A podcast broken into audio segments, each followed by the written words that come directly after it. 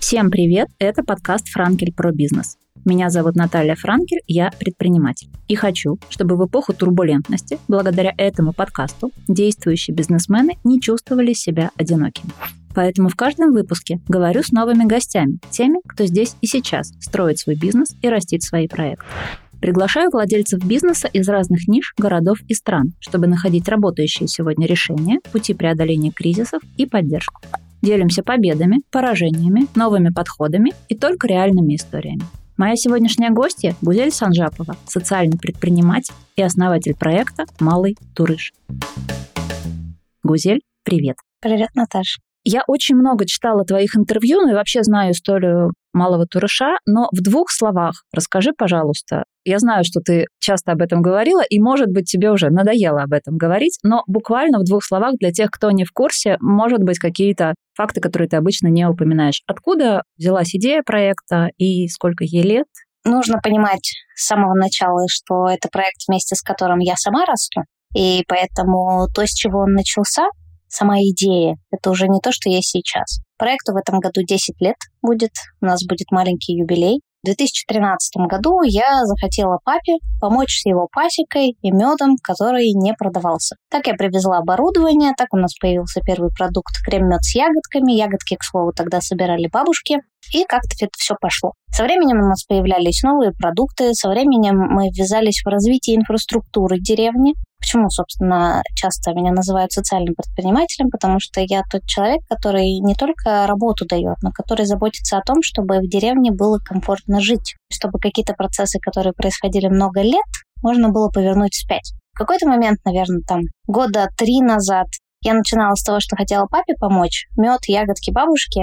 А теперь я развиваю деревню Малый Турыш. И вот сейчас, в точке начала 2023 года, я понимаю, что, ну, нет, я уже не столько малый турыш развиваю, сколько я, наверное, создаю историю, которая незабываемая, которая останется и которая очень сильно вдохновляет таких же людей, как я. Ну, то есть сегодня я вижу свою задачу еще более широкой. Да, малый турыш должен развиваться, да, там должна быть работа, там должна быть комфортно, там должно хотеться жить. Но при этом я понимаю, что нужно сделать так, чтобы таких предпринимателей, как я, были тысячи по России. Тогда мы не потеряем еще деревни которые, к сожалению, ну, это общая тенденция, да, когда деревни умирают и люди переезжают жить в города. Сразу услышала два момента, на которые мне интересно получить ответы. Ты сказала, что раньше, когда все начиналось, в 2013 году ягодки собирали бабушки. То есть получается, что сейчас ягодки собирают не бабушки или не только бабушки. Кто сейчас вообще участвует в инфраструктуре и в работе над тем, что производит деревня? Нужно понимать, что у нас есть постоянные сотрудники на производстве, да, а те, кто собирают ягодки, это у нас называется сезонные сотрудники. И вот когда-то все начиналось с четырех бабушек, которых мы попросили собирать для нас ягодки, и постепенно это все развернулось в то, что сейчас это все поколения. То есть к нам приходят, когда идет заготовка, когда там люди несут ягоды, и могут быть 6-7-летние дети, которые принесут тебе по пол ведерка ягод, да, но это их возможность заработать первые карманные деньги. И те же самые бабушки, ну, может быть, не те же самые, а уже другие женщины, которые уже перешли там в категорию бабушек, например, которые там перестали работать, и мужчины. То есть сейчас это просто все. Ну, то есть у нас всегда было правило, что мы не ограничиваем приемку, то есть мы принимаем ровно столько ягод, сколько принесут, и принимаем их у всех без каких-либо стереотипов и так далее, и так далее. Сборщики твои могут быть абсолютно разные. Но есть какие-то ТТХ к этим ягодам, вы можете их не взять, да, если они будут не ок? Ну, понятное дело, да, что если ягода мята и не ок, конечно, мы ее не возьмем, да. Тут вопрос скорее про то, что мы не выбираем людей, которые принесут эти ягодки. Это работа, доступная для всех. И второй вопрос, который у меня возник э, сразу, как образ деревни Малый Турыш отражается на жизни и процессах и развитии других деревень, которые как-то перенимают опыт. Как вообще это происходит? Вот вы есть, у вас есть некий план развития, у вас есть процедура, бизнес-модель, которую вы реализуете. Как вы передаете этот опыт другим, чтобы у других деревень появлялся шанс не умирать, а наоборот возрождаться? В первую очередь нужно понять, что у меня есть очень четкая целевая аудитория, я понимаю, кому должна эта информация в руки попасть. И, конечно же, это предприниматели. Ну, то есть отчасти предприниматели, отчасти, возможно, работники администрации, которые с такими предпринимателями работают. Потому что, чтобы деревня развивалась, должны все над этим работать. То есть и HR у тебя должен быть, и с администрацией предстоит работать, и ты как предприниматель должен зарабатывать деньги, не быть убыточным и так далее, и так далее. Моя самая главная задача, то есть та информация, те знания, которые у меня есть, отдать таким же предпринимателям, как я.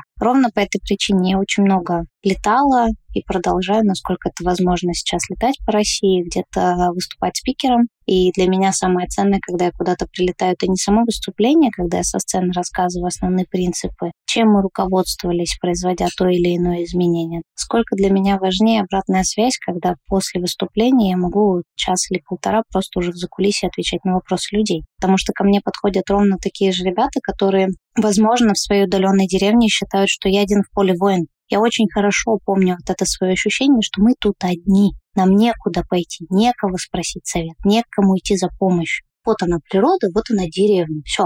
До Бога высоко, до царя далеко.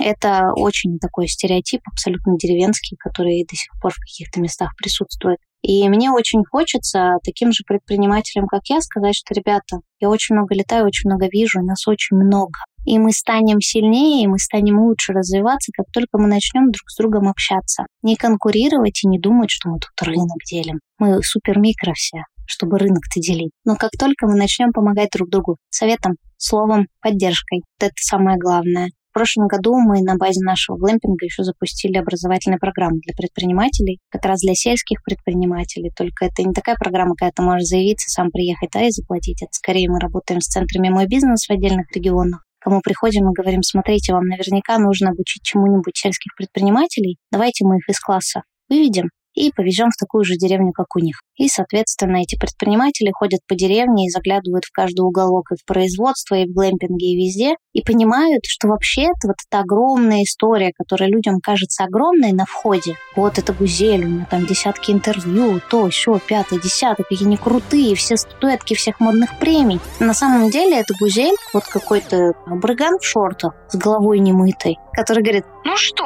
говно и палки, господа, наши инструменты. То есть, когда предприниматель попадает ровно в такие же условия, какие у него, и начинает задавать вопросики. Так забавно. Мне казалось, что она такая большая, такая крутая, такая классная, а кажется, она такая же, как я. А почему? Об этом говорят так много, а меня никто не знает. И вот здесь та самая точка контакта, где моя задача объяснить и рассказать основные принципы и инструменты, почему. Вот в этом месте.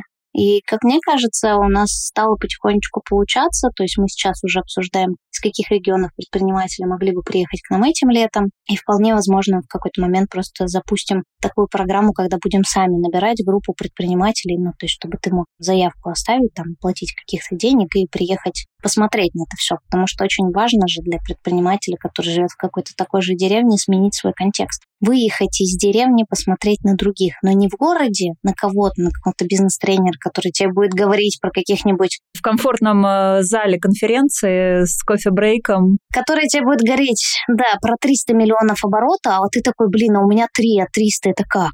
А когда ты приезжаешь вот ровно в такие же условия, ты понимаешь, ну, блин, у меня деревня русская, а тут татарская, вот все отличие. Вижу я в этом очень большой смысл и понимаю, что вкладывать эти знания нужно как раз в предпринимателей, либо в тех, кто станет предпринимателями. Поэтому отдельно уже два года мы работаем внутри территории с детьми и с подростками. Чтобы они выросли предпринимателями на земле или чтобы они увидели, как работает система и могли более осознанно потом делать свои выборы? Ты знаешь, у меня нету никаких ожиданий от них, потому что я понимаю, что может быть и так, может быть. Но когда был ковид в 2020 году, у нас было две смены на производстве, последний квартал, Новый год, и у меня вторая смена, производственная, идет на карантин по ковиду. А тебе надо производить. А набрать быстро производственную вторую смену, чтобы она что-то умела, это ну, очень сложно. Ребята, подростки, которые периодически приходили подрабатывать, они пришли и спасли нас. У меня было 6 подростков от 14 до 17. А я сама сидела с ковидом, то есть я не могла с ними контактировать, я могла либо по телефону, либо по видеосвязи со второго этажа производства на первый ребятам чего-то рассказывать. Это был очень интересный челлендж. Я провела в одиночестве 40 дней одна на производстве в деревне с двумя собаками и с ковидом. Потрясающий опыт. А потрясающий опыт. Самое главное, что в начале 2020 года я задавалась вопросом, а что вот с ними делать-то? И тут мне боженька дал такой опыт 40-дневный, как коммуницировать и работать с подростками, которым от 14 до 17. Что я в тот момент поняла? Если ты дашь им контекст и покажешь, как в территории из говна и палок ты можешь сделать буквально продукт, как о нем рассказать, как его продать, оказывается, что ты можешь в деревне зарабатывать столько, сколько люди, ну, теоретически зарабатывают в городе, а может быть даже больше, да, все зависит от исключительно твоих усилий, труда, оптимизации, там много чего. По моему мнению, если сегодня делать ставку, с одной стороны, на творчество, потому что у детей в деревнях нету творчества,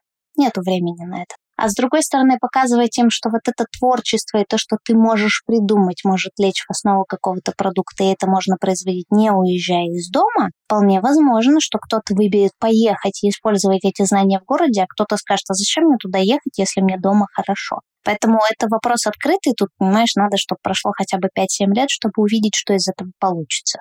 Потому что в целом, понятное дело, кто-то уезжает учиться, кто-то еще что-то, но я, в общем, плоды этого труда вижу, очень хочу этим заниматься и буду продолжать заниматься дальше, поэтому у нас там была какая-то определенная градация, да, и, например, в этом году был второй год подряд детский лагерь для детей, как раз про творчество. А после той смены, после того периода, когда вот они так ударно работали, они возвращались? Нужно понимать, что они работали после школы. Как правило, это все были школьники. И вот часть из этих ребят, они уехали учиться в колледж в Екатеринбург, но возвращаются, например, летом. И девочка Даша, например, она нам помогала все лето в глэмпинге в прошлом году. Ну, то есть она приходила и работала. Но она при этом учится, боже мой, на архивариуса. Пока есть бюрократия, должны быть архивариусы, мне кажется. Сам факт того, что она возвращается, она готова помочь. И вот э, сейчас, перед Новым годом, когда нам тоже нужны были сотрудники, как раз э, девчонки молодые, те самые еще с тех пор, понимая, что им уже там кому-то уже 18, кому-то 19, они пришли и сказали, да, вот в эти, в эти дни мы можем помочь. При этом понятно, что они не заработают слишком много денег, но они приходят, чтобы помочь, потому что это про другой уровень выстроенных отношений. Нужно дать просто больше времени, чтобы посмотреть, насколько эта гипотеза работает. Но никто с ними не работает в таком ключе, а для них это возможность посмотреть на что-то. Ну, то есть это еще одна возможность узнать что-то новое, чего больше никто не может дать. Это эксперимент, в который надо однозначно точно погружаться, а дальше уже смотреть. Когда началось развитие проекта «Малый турыш» в инфополе, ты очень много выступала, ты очень много присутствовала в интервью в соцсетях, на мероприятиях. И это дало безусловно, очень большой boost для того, чтобы проект э, завирусился, стал известным, стал узнаваемым. Расскажи на дистанции, насколько ты продолжаешь поддерживать вот эту активность себя как человека, публичного личного бренда, который одной рукой выступает, статуэтку получает красивую, другой рукой в глэмпинге встречает гостей и открывает его когда вы его построили. Насколько тебе на дистанции удается и насколько на дистанции для тебя вообще актуально такое же активное присутствие в публичном поле и продвижение проекта через себя? Нужно понимать, что это кусок моей работы. Работать публично и публично о чем-то рассказывать. Ты ездишь, поэтому ты даешь интервью, то есть это не ради собственного удовлетворения или еще чего-то, это очень работающий действенный инструмент всегда. Потому что, с одной стороны, я одной ногой всегда стою в деревне и наблюдаю, что происходит там, да, и коммуницирую с жителями, чтобы все изменения, которые происходят, чтобы они возникали сообща, а не потому что Гузель так решила. То есть нужно очень четко понимать, что все, что из деревни было изменено, было изменено, потому что не я так захотела, а жители захотели. С другой стороны, я же стою в городе, одной ногой. Надо понимать, да, я живу в Москве, я просто летаю очень часто, все всегда думают, что я в деревне живу. Я понимаю, что ровно точно так же важно выстраивать отношения со своей аудиторией, которая твое варенье ест, которая тебя поддерживает и которая на самом деле душой болеет за ту проблему, которую ты пытаешься решить. А как ты можешь с ними выстроить? То есть либо ты идешь публично куда-то выступать, приехав в какой-то город, ты где-то спикер, где ты можешь пообщаться, либо, соответственно, ты начинаешь давать интервью, пытаться коммуницировать с аудиторией посредством каких-то каналов. Сейчас их стало гораздо меньше, надо признать, да, и сейчас вопросики. Каким образом дальше коммуницировать с нашей аудиторией? Это вопросы, которые я себе задаю, и надо понимать, наверное, да, конечно, что я испытываю огромное удовольствие, когда я общаюсь с людьми в городах. Все люди в городах, как правило, у них у всех есть память про деревню. То есть они либо из деревни, либо их родители из деревни. То есть это часть нашего культурного кода. Либо, как у меня, у них есть совершенно волшебные детские воспоминания о деревне, Я нашла свою деревню уже во взрослом возрасте, она почти вымершая, но я туда приехала, и это было что-то просто потрясающее. Это запахи, это все. Ну, то есть это какая-то такая ностальгия, с которой ты проживаешь всю жизнь. Это именно одна из тех вещей, которые мы продаем своим клиентам. Потому что у многих сейчас взрослых уже людей был обязательно чай с земляничным вареньем, который бабушка варила. Ну, то есть вот это тот запах, когда ты размешал варенье в чае, и надкусываешь вот эту слегка подвяленную чаем ягодку земляники, закрываешь глаза, и у тебя вокруг все так спокойно. Вот сейчас бабушка занесет там свежего молока, или она сейчас блинов напечет, а у тебя есть задачка только на рыбалку сгонять и цепь натянуть у велосипеда вчера слетела. Или там из насоса черемухой пострелять. И вот это именно то, что мы вкладываем в свои продукты. Понятно, да, что мы продаем варенье, но мы очень четко понимаем, что мы продаем, потому что ну, мы все созданы из этого. Я понимаю, что у нас вся большая страна, какие бы ни были люди, вне зависимости от каких-то политических убеждений или еще чего-то, мы-то продаем то, что внутри есть ткань нас, то, из чего мы сотканы. Поэтому это такое интересное. Я очень люблю про это рассуждать и наблюдать за людьми в городе. Поэтому, если у меня есть возможность лично позвонить клиентам по каким-то заказам, я обязательно это сделаю. Если у меня есть возможность по пути закинуть доставку, я тоже это всегда сделаю. Потому что мне очень важно быть в контакте, потому что я понимаю, что то, что я делаю, мне хотелось бы, чтобы мой проект людей объединял. А чтобы люди объединялись, ну, чтобы они понимали, что мы все одни про одно, ты знаешь, про какой-то очень здоровый такой патриотизм, про любовь к родине, вот в таком ключе. Я понимаю, нужно, чтобы уровни коммуникации были примерно одинаковые. А когда люди в деревне, люди в городе, коммуникации вообще по-разному строятся. Моя задача сделать так, чтобы примерно это было в балансе. Как только диалог будет между городом и деревней, так сразу мы заметим очень большие изменения, которые возможны вообще. Расскажи, какой у тебя план? Малый Туруш — это уже намного больше, чем варенье, ягодки и мед. Это некая экосистема, это кластер, который ты сейчас это подтверждаешь, что ты делаешь очень много действий для того, чтобы объединять людей, чтобы выстраивать вот этот мостик между той деревней, которую ты создаешь, и людьми в городе, которые скучают и тоскуют по этим эмоциям, по той вот этой своей любимой деревне в своих детских воспоминаниях. Что ты делаешь для того, чтобы создать больше точек интересных для тех, кто так или иначе попадает в экосистему малого туруша. То есть я знаю про глэмпинг, я помню, как собирали на окна для общественного центра. Какие у тебя вообще идеи развития дальнейшего экосистемы малого туруша, чтобы было больше возможностей привлечь больше людей. Я понимаю, что проект из когда-то производственного, он должен вырасти, как ты правильно говоришь, в экосистему. Если говорить сейчас отдельно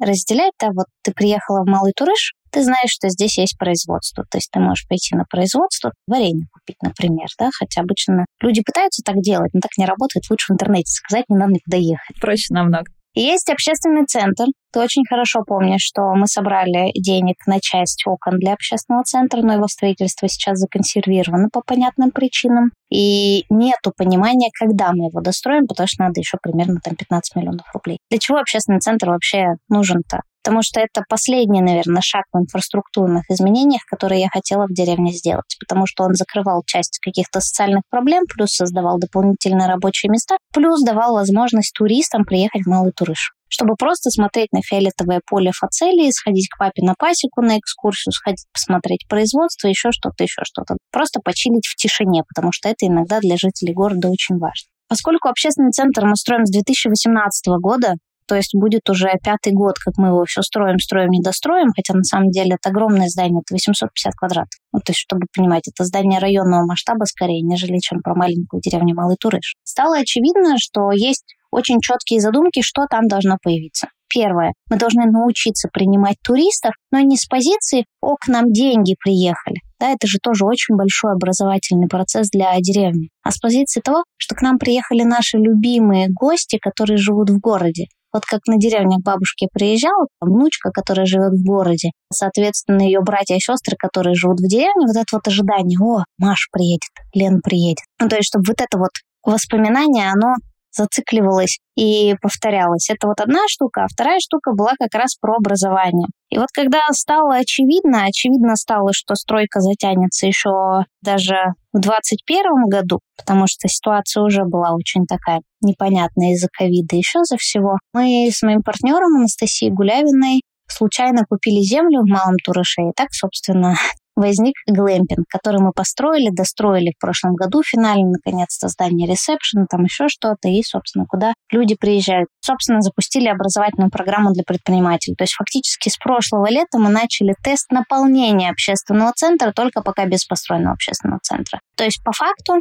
когда мы сейчас не знаем, но у нас в деревне будет общественный центр производства глэмпинг. То есть ты можешь заселиться, где тебе больше нравится, потому что с точки зрения ощущения общественный центр — это супер комфорт, лухари, панорамное остекление в пол, да, и куда ты можешь приехать зимой, потому что зимой в деревню очень классно приезжать, такого снега нет нигде в городах. Либо, соответственно, это глэмпинг, где ты понимаешь, что тут бобер вот сейчас только что прошел. Ну, то есть там полнейшая такая деревенская дичка, ты понимаешь, что в 5 утра тебя могут овцы в целом разбудить и постучать тебе это в твою загородочку. Потому что они тут главнее, чем ты, человек. Абсолютно. Природа в деревне главнее, чем человек. Надо очень четко понимать, что мы слабее. В общем-то, это одна штука. Дальше есть ЦАПы. Вот то, что ты видела, это соседняя деревня, как соседняя. Это полчаса езды на машине, где я купила дом, которому 120 лет. Очень я влюбилась в него. Я поняла, что я хочу там что-то делать, потому что я очень люблю ту деревню. Она ужасно красивая. И я бы хотела там тоже что-то делать. Это тоже Турыш? Просто немалый, да? Нет, это деревня Сарана. Это тот же район, но это 30 минут где-то на машине ехать. Я купила там дом и в какой-то момент поняла, что надо что-то делать, потому что там безумные красоты водохранилища. Так у нас появились САПы, и поэтому все, кто приезжает в глэмпинг, обычно мы ездим катать на САПах вот ту деревню, а та деревня, она примечательная, это старый горнозаводской поселок, там когда-то был завод Демидовых, там плотина, там пещеры вокруг, то есть там виадуки уральские, то есть там вообще очень классно, очень красиво. И там все сохранилось еще со времен Демидовых, там это не разрушено? Нет, завода уже нету, то есть вот оно водохранилище осталось, пещеры, понятно, это природа, куда оно денется, то есть они дикие, они не оборудованные. Есть виадуки, то есть это такие большие мосты, по которым поезда ходят. То есть это то, чем это место известно. Плюс там много историй про старобрядцев, потому что это вообще другая деревня, то есть там совсем другой дух, не такой, как у нас в деревне, то есть это большая деревня. Вот туда мы ездим кататься на сапах, и я понимаю, что это еще одна точка на маршруте, то есть когда ты мне скажешь, Гусь, я еду на Урал, я тебе скажу, ну, у нас с тобой по плану, там, в Малом Туруше мы живем, все равно мы едем катать на сапах, в Нижнеиргинское мы едем там на гору варить кофе,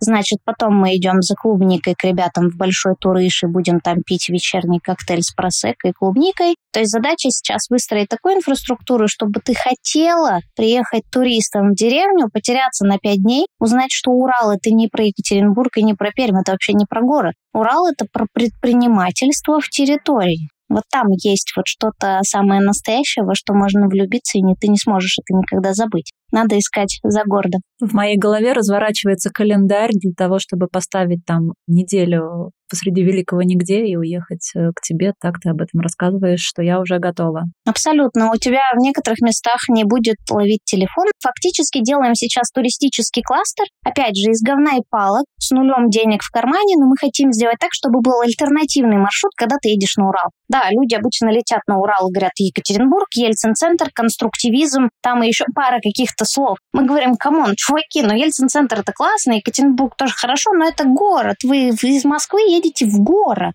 А давайте-ка вы узнаете ту Россию, которую вы не видели, потому что ну, нас фактически всегда последние 20-30 лет Урал развивал бренд как край с самоцветами. Но этого же недостаточно. Самоцветные они остались где-то на рынках старьевщиков, вот этот вот малахит, вот эти все камушки. Ну, то есть я заканчивала горно-геологический лицей, горный институт в Екатеринбурге, это прям сила. Вот. Но по факту, чтобы туристы стали ехать, у нас должны быть продукты на Урале, которые будут вообще на всю аудиторию. И я понимаю, что у нас будет свой определенный продукт. Я вам скажу, что вы едете в деревню, в реальную жизнь. Это туристический маршрут, но он не туристический, потому что вы пойдете в деревню, где реально тебе постучит овца в глэмпинг, и это овца вон того соседа, который их просто не пасет. Это жизнь. Нужно быть к этому готовым. Да, вы будете платить за это денег, но у вас будет полное сопровождение. Вы будете понимать, почему так устроено. Потому что нам, как мне кажется, важно людям из города понимать, как устроена жизнь в деревне. Потому что чем больше мы друг про друга знаем, тем больше мы начинаем понимать. Это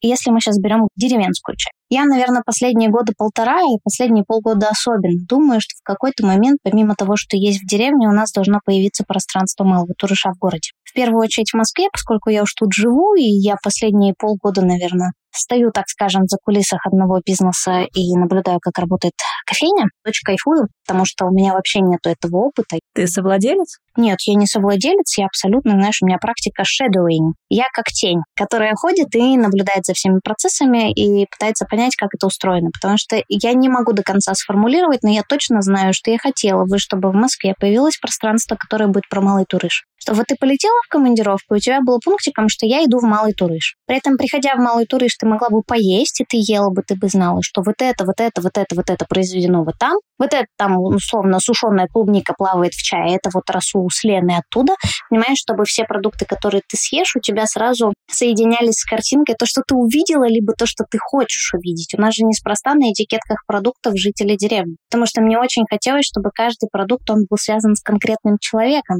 Мы же продукты-то продаем, нам важно, что в банке, это вкусно. Но мы продаем это не через вкус уникальный, изящный продукт, а мы продаем, что кто-то вложил свою душу и тепло и сделал. И мне очень хочется, чтобы, приходя туда, ты понимала свою связь, пусть это не твоя деревня, но ты понимала, что я сейчас ем, мне вкусно, я сейчас чувствую запахи, закрываю глаза и понимаю, что будто бы я в своей деревне, но у тебя еще это складывалось в картинку, как ты в Малом Турыше была или будешь. То есть ты, выходя из пространства Малого Турыша, ты мало того, что должна хотеть купить варенье, ты должна уже, скорее всего, забронировать глэмпинг, пока сидела за столом, тыкала меню, заодно натыкала и сказала, гусь, я лечу там на пять дней вот тогда-то. Какая-то такая штука. При этом очень хочется, чтобы это было, опять же, пространство про предпринимателей сельских. То есть вполне возможно, ты можешь найти у нас соль из Архангельской области какой-нибудь, да? Или, возможно, пойти, когда там собралось 10 предпринимателей, которые за кофе вдруг собрались и обсуждают тут очередные веселья, которые происходят. Ну, то есть какое-то такое я пока не могу конкретно сформулировать, но понимаю, что я очень хотела бы к этому идти, чтобы у людей в городе была вот такая связка и было место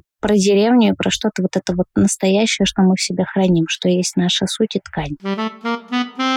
Возможно ли упаковать весь твой опыт, все твои фейлы, все твои шишки, все твои успехи, все твои классные решения в некий алгоритм, в некий пакет, стандарт, в некую частично готовую историю, которую могли бы брать себе и, ну, не копипастить, но по образу и подобию создавать деревенские проекты те предприниматели, которые хотят развивать в своих регионах, в своих деревнях что-то подобное. Ты знаешь, я понимаю, что возможно, ну, то есть основные базовые принципы того, что нужно делать, то есть они есть сформулированы на каждом своем публичном выступлении, я об этом говорю. Вопрос только в том, понимаешь, что контекст очень сильно разнится.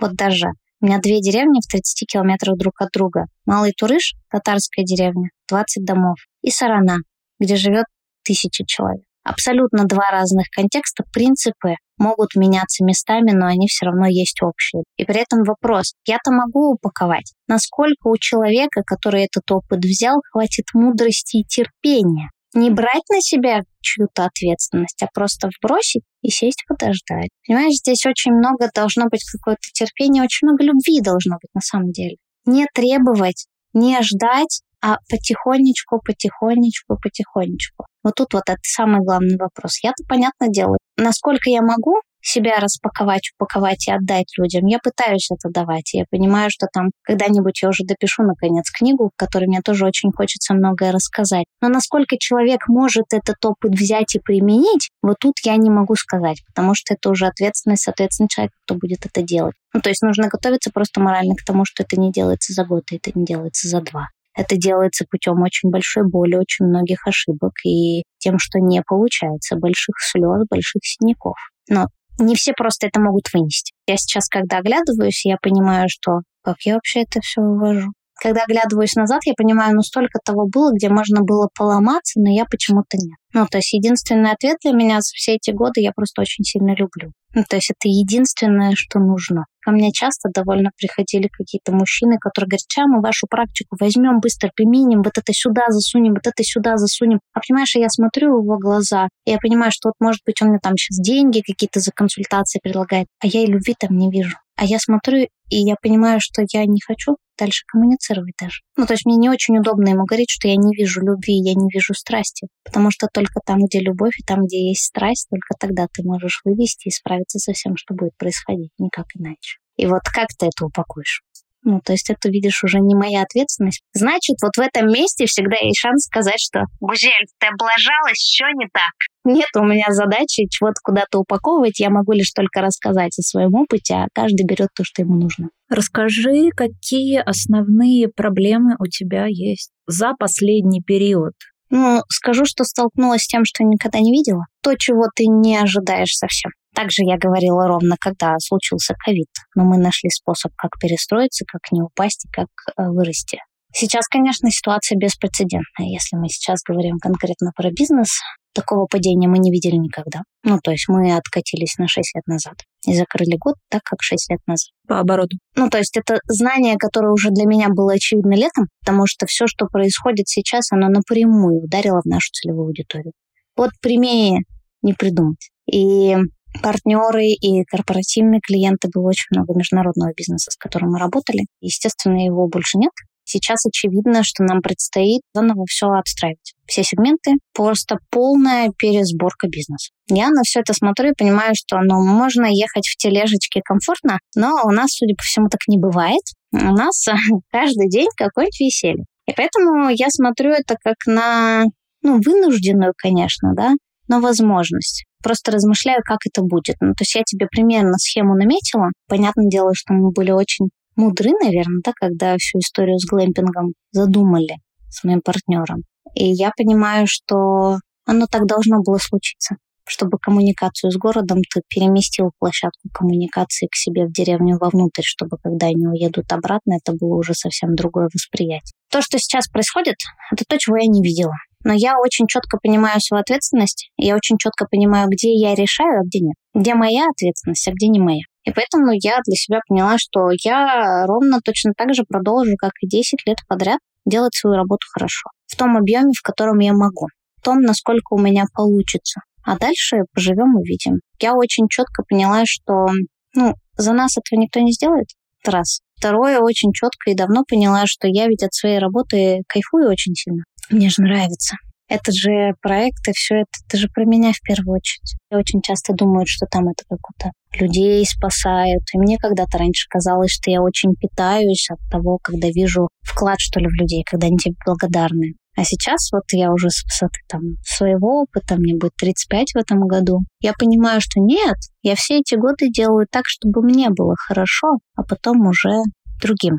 Я к этому пришла, наверное, за последние два года и осознала, что мой проект такой, потому что я так чувствую. И я понимаю, что я дальше продолжу делать это же самое. Я буду делать так, как я чувствую, даже если все законы здравого смысла и логики бизнес-модели будут говорить мне, что это неправильно. Точно знаю, что мы не умрем, точно знаю, что дверей, которых мы просто еще не открывали, много. Вопрос, хватит ли у нас смелости, чтобы эти двери открыть и пойти дальше. С другой стороны, я понимаю, что ну, ответственность довольно большая.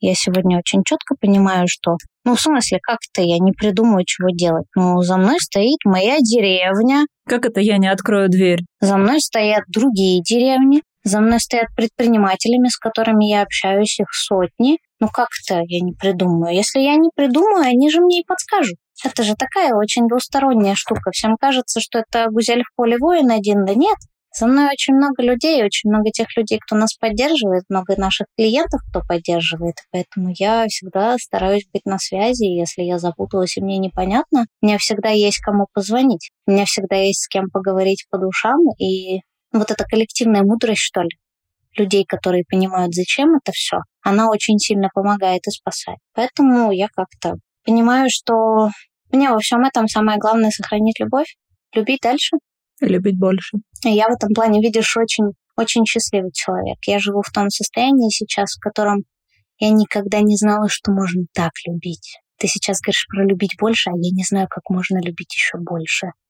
Как можно любить еще больше там человека, который рядом с тобой, твою работу, твою страну, при всем том, что происходит. Поэтому такое. И я вот в этом состоянии, понимаешь, качели очень большие сейчас у всех, да, и кто-то там ставит себя перед каким-то моральным выбором, а я сижу в этом и понимаю, что у меня нет никакого выбора.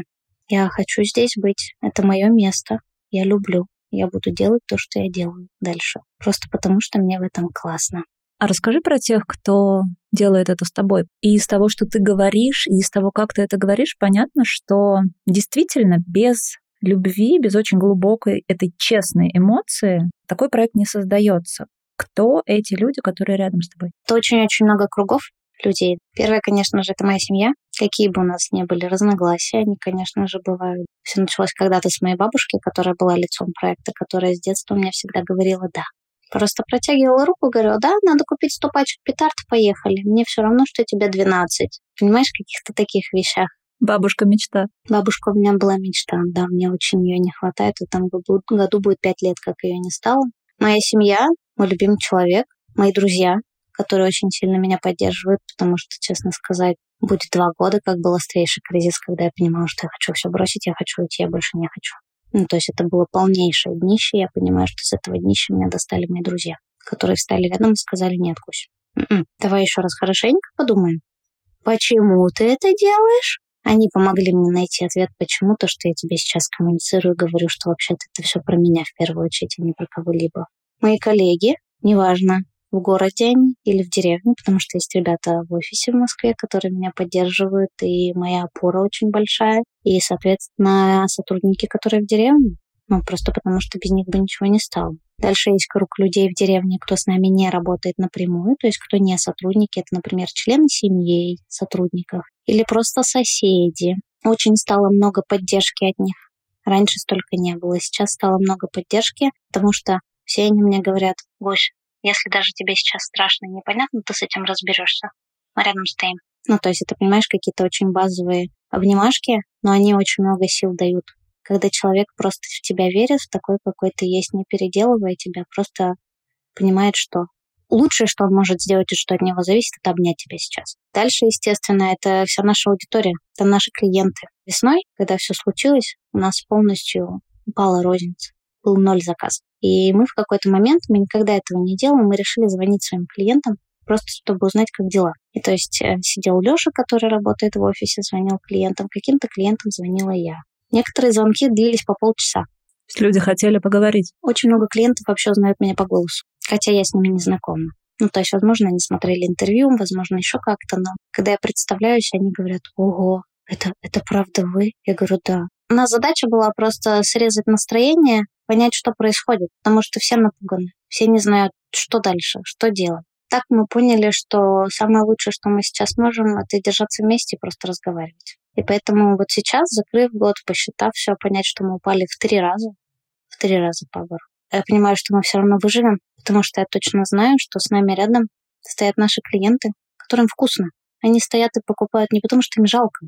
Они покупают и потому, что им вкусно, и потому что они понимают ценность, что в каждой этой ягодке каждой ложкой ты чего-то решаешь. Это же тоже к вопросу о личной ответственности. Что я могу делать, что где я решаю. И поэтому я понимаю, что огромная меня благодарность, очень много поддержки, очень много сил дают клиенты. Дают те самые спонсоры. У нас есть клиенты, которые спонсоры еще первого краудфандинга в 2013 году, представляешь? Это я сама мед в рюкзаке развозила, у меня машина не было по всей Москве, просто стучалась в дверь где-нибудь в Крылатском, и тебе говорили, о, Гузель, мы котлеты пожарили, заходи вплоть до такого. Я ну, очень многих знаю по именам, ну, то есть знаю, как выглядит электронная почта, и я сразу вспоминаю, кто это. Ну, это такое первое приближение всех людей, кто есть. Да, можно еще очень много перечислять. Я, видишь, очень счастливый человек, что за 10 лет мне удалось построить ну, аудиторию, которая, правда, за то, чтобы сделать что-то классное. При этом я понимаю, что внутри аудитории мы все ужасно делимся. Мы все белые, красные, зеленые, черные вообще. Все мы очень разные.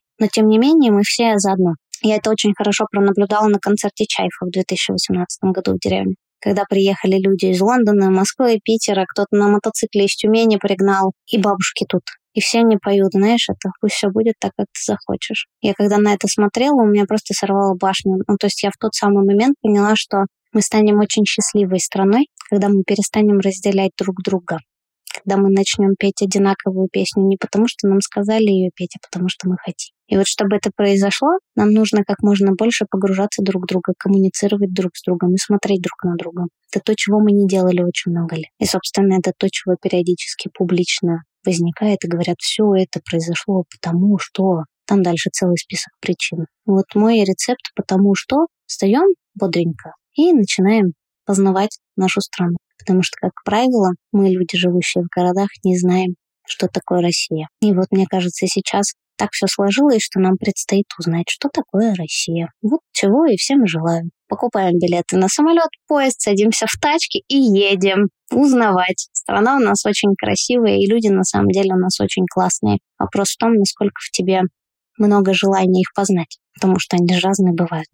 И реакции бывают разные. Мы с тобой тут недавно разговаривали про специфику регионов отдельных. А расскажи про маркетинг. Работает ли у вас какой-то классический набор инструментов, через который вы продаете? Сейчас не работает ничего, потому что если уж про классический набор инструментов. После отключения в феврале соцсетей?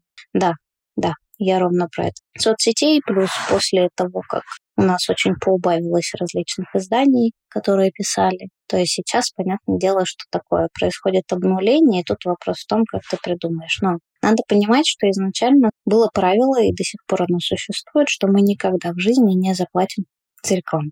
Это принцип. Единственное, знаешь, может быть, там выделяли бюджет 10 тысяч, 20 тысяч рублей на, на рекламу. Ну, это какие-то тесты небольшие. Абсолютно, да. То есть это потестировать. А весь наш маркетинг состоит в том, что мы честно рассказываем о том, что происходит. Весь наш маркетинг заключается в слове честность. Что мы ничего не приукрашиваем, а если у нас дырявые калоши, мы не наденем новые для того, чтобы снять вам красивую картину. И мне кажется, это то, что очень сильно привлекает людей. Потому что, помнишь, была же одно время мода на красивые хипстерские видео про продукты и про все, когда у тебя выверена каждая деталька, все в кадре идеально. У нас даже было пару таких видео для краудфандингов, но я очень быстро поняла, что так не надо. Ну, просто потому что, нет, оно работает в какой-то мере, но ты в какой-то мере для людей как образ переносишься вот эту картиночку, где ты вдруг какой-то звездой стал.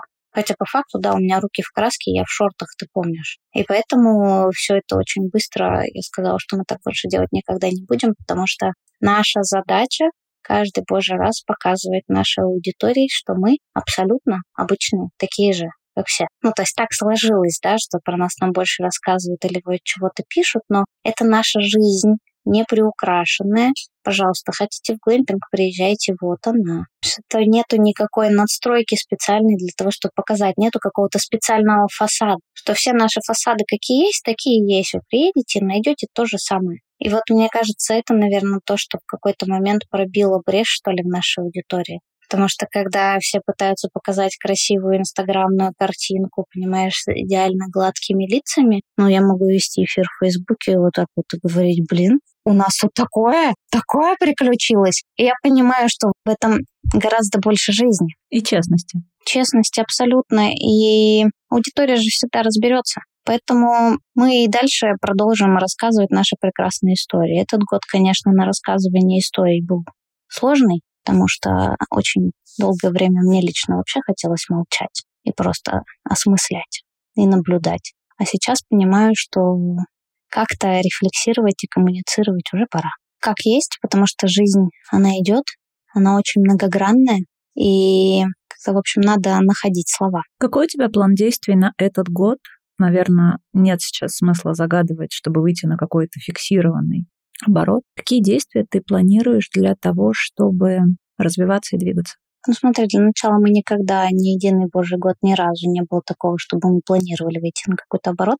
Ну, то есть у нас не существует такого, что мы поставили себе план и пошли его добиваться. Знаешь, как когда считают, там, чтобы у меня там было x миллионов рублей, мне надо сделать столько-то заказов, вторым-тарам, это столько-то заявок входящих. Я все это прекрасно понимаю, как работает, у нас так не работает. Ну, просто потому что мы в таком очень свободном полете. То есть, если говорить план про этот год, абсолютно точно. Нам очень хочется, чтобы к нам приехало много гостей из городов. И очень нам хочется контакта не виртуального, а телесного рядышком в деревне. Мы это прочувствовали в прошлом году на глэмпинге. У нас глэмпинг в таком очень интересном месте. Это место считается нечистым в деревне, но оно с очень своей богатой историей. Там определенно есть что-то, что человек познать не может, но, в общем, там... Место силы. Ты туда попадаешь, я абсолютно считаю, что это место силы, для кого-то это страшно. Но когда ты туда попадаешь, у тебя время идет вообще по-другому, кардинально по-другому. Если бы ты там была где-то, где производство, там не так. Но вот именно в глэмпинге люди, приезжающие на 2-3 дня, они уезжают, а потом они начинают писать из города, я не понял, а я у вас две недели был, восемь дней. То есть, понимаешь, очень маленький отрезок времени проводит, но он настолько наполненный для людей, что им потом, уезжая, ну, то есть у них ощущение, что они провалились в какую-то временную дыру и прожили очень большую жизнь там внутри. Это вообще в целом специфика деревни. Если ты приехал расслабленный и готов познавать, то очень много там внутри узнаешь, то, чего ты вообще никогда в жизни в городе не заметишь. И поэтому там большинство людей, которые приезжали, они сказали, что это вообще какая-то адовая мистика. Я не поняла, почему так получилось. Ну, то есть я не понял, почему так много всего здесь, так много эмоций, впечатлений, так много всего и так много ответов внутри себя я нашел, потому что к нам же люди едут,